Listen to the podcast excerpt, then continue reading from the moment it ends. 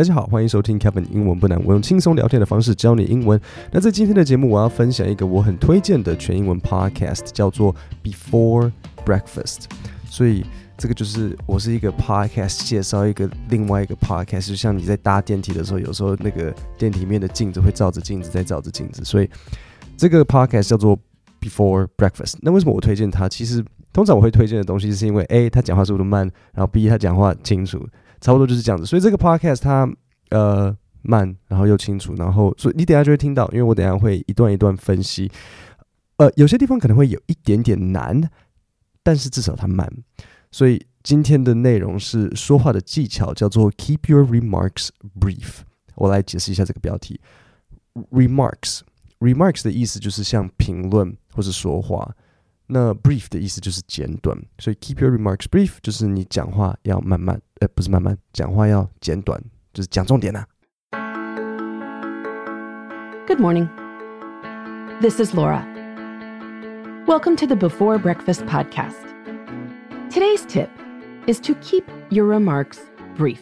好，那所以这边我来讲一下，第一个当然就是我们的单字 remarks，你们已经知道什么意思了。再来是一个习惯用语，嗯、um,。Keep your remarks brief，所以 to keep something brief 就是我们很多时候会说，哎，你就是保持简短。所以比如说这个习惯用语是什么？呃，很多时候大家会说 keep it brief。比如说，通常是像师长对小孩讲话，或是比如说朋友之间也是可以。就比如说，呃，你的朋友可能要做某一件事情，他就是嘿 keep it brief，不用不用拖太久，不要拖太长，可能 keep it brief。I want to go home already。好，那我们再往下听。If you have been called upon to speak in public, one of the best things you can do for your message and for your listeners is to say it as clearly as possible. 好，这里有一个片语动词，就是 called upon to 怎样怎样，所以 called upon 它是一个被动语气，就是说我被叫去、被指定要做某一件事情。例如，我可能会说，We were called upon to address the situation。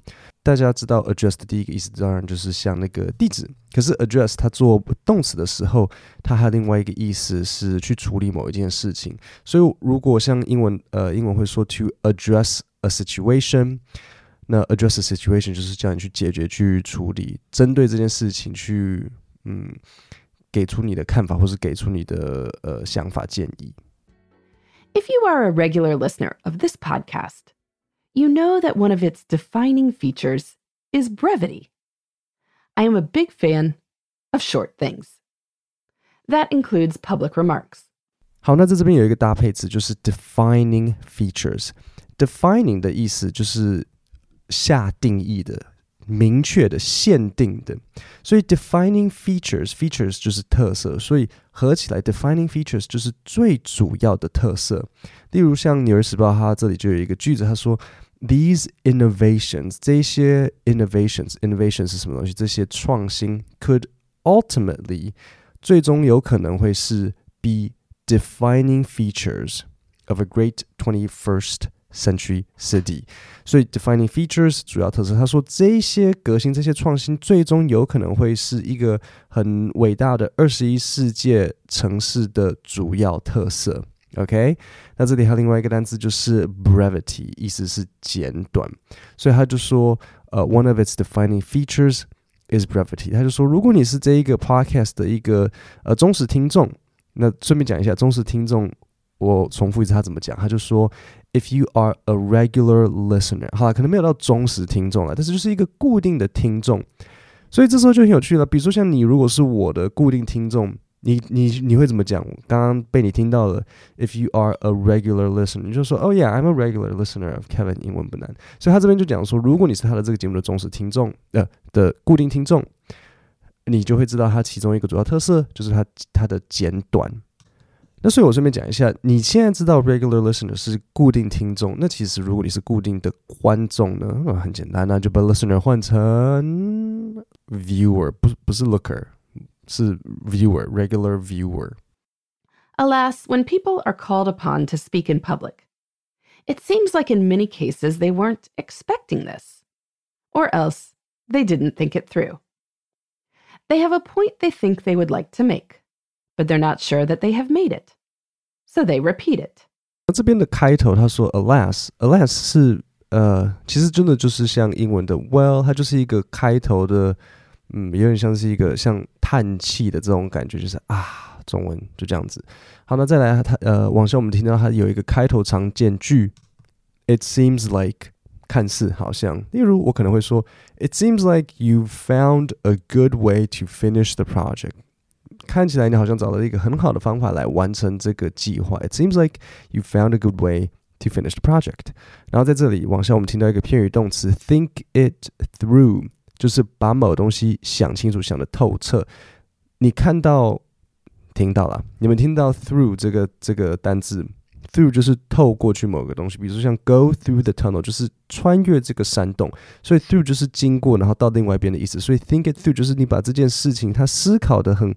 干净，干净，你思考的很完整，然后有像穿越山洞一样，这样子从整个想过去，就是把某东西想清楚。所以，如果比如说朋友之间在开玩笑，然后我看到你买一件很丑的的可能洋装，我就说：“Oh, I don't think you thought it through before you bought that dress。”就是我觉得你买那件衣服之前，你没有先把这整个事情想清楚。那最后有一个谚语，就是 to make a point，就是提出一个观点，就是想要表达一件事情。所以，呃，如果呃像外国人这这个电影里面，他们可能可能就会问说，What's the point you're trying to make？就是 OK，你想讲什么？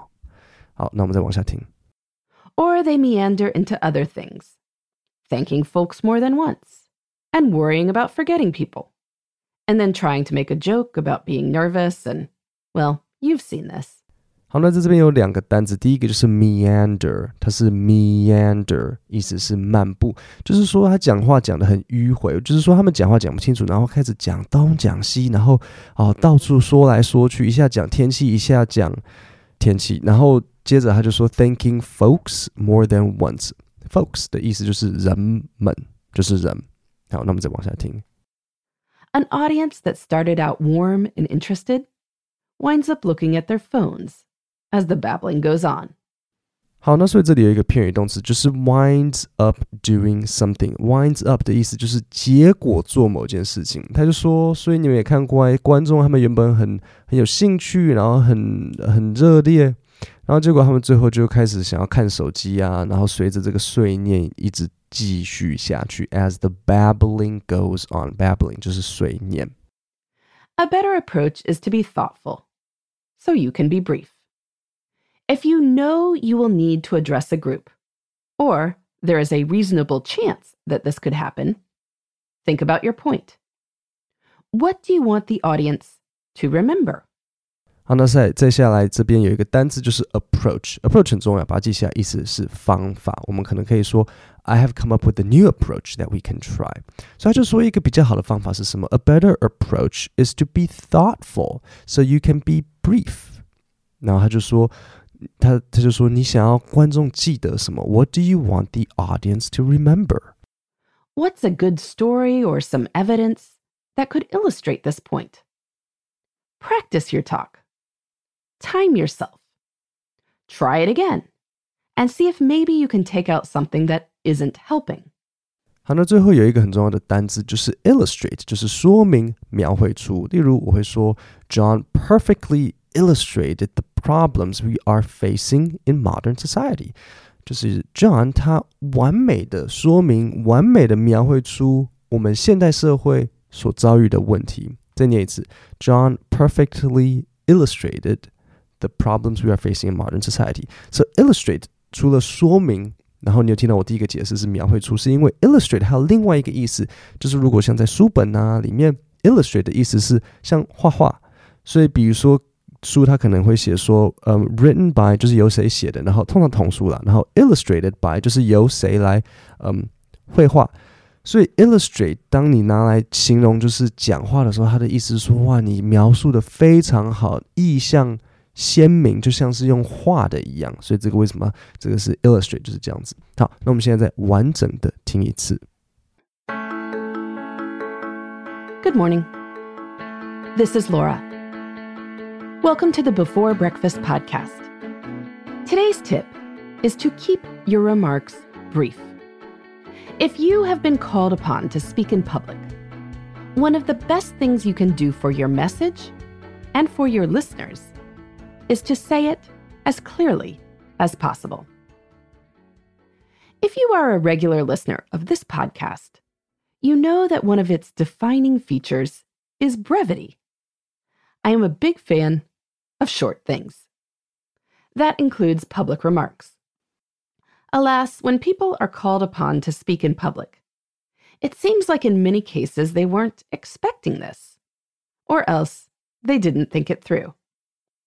They have a point they think they would like to make, but they're not sure that they have made it, so they repeat it. Or they meander into other things, thanking folks more than once, and worrying about forgetting people, and then trying to make a joke about being nervous and, well, you've seen this. An audience that started out warm and interested winds up looking at their phones as the babbling goes on. A better approach is to be thoughtful, so you can be brief. If you know you will need to address a group, or there is a reasonable chance that this could happen, think about your point. What do you want the audience to remember? What's a good story or some evidence that could illustrate this point. Practice your talk. Time yourself. Try it again and see if maybe you can take out something that isn't helping. 各位，那我们今天的 podcast 就讲到这边，我们下哎不对，没有下，我们再来是星期五见，谢谢大家。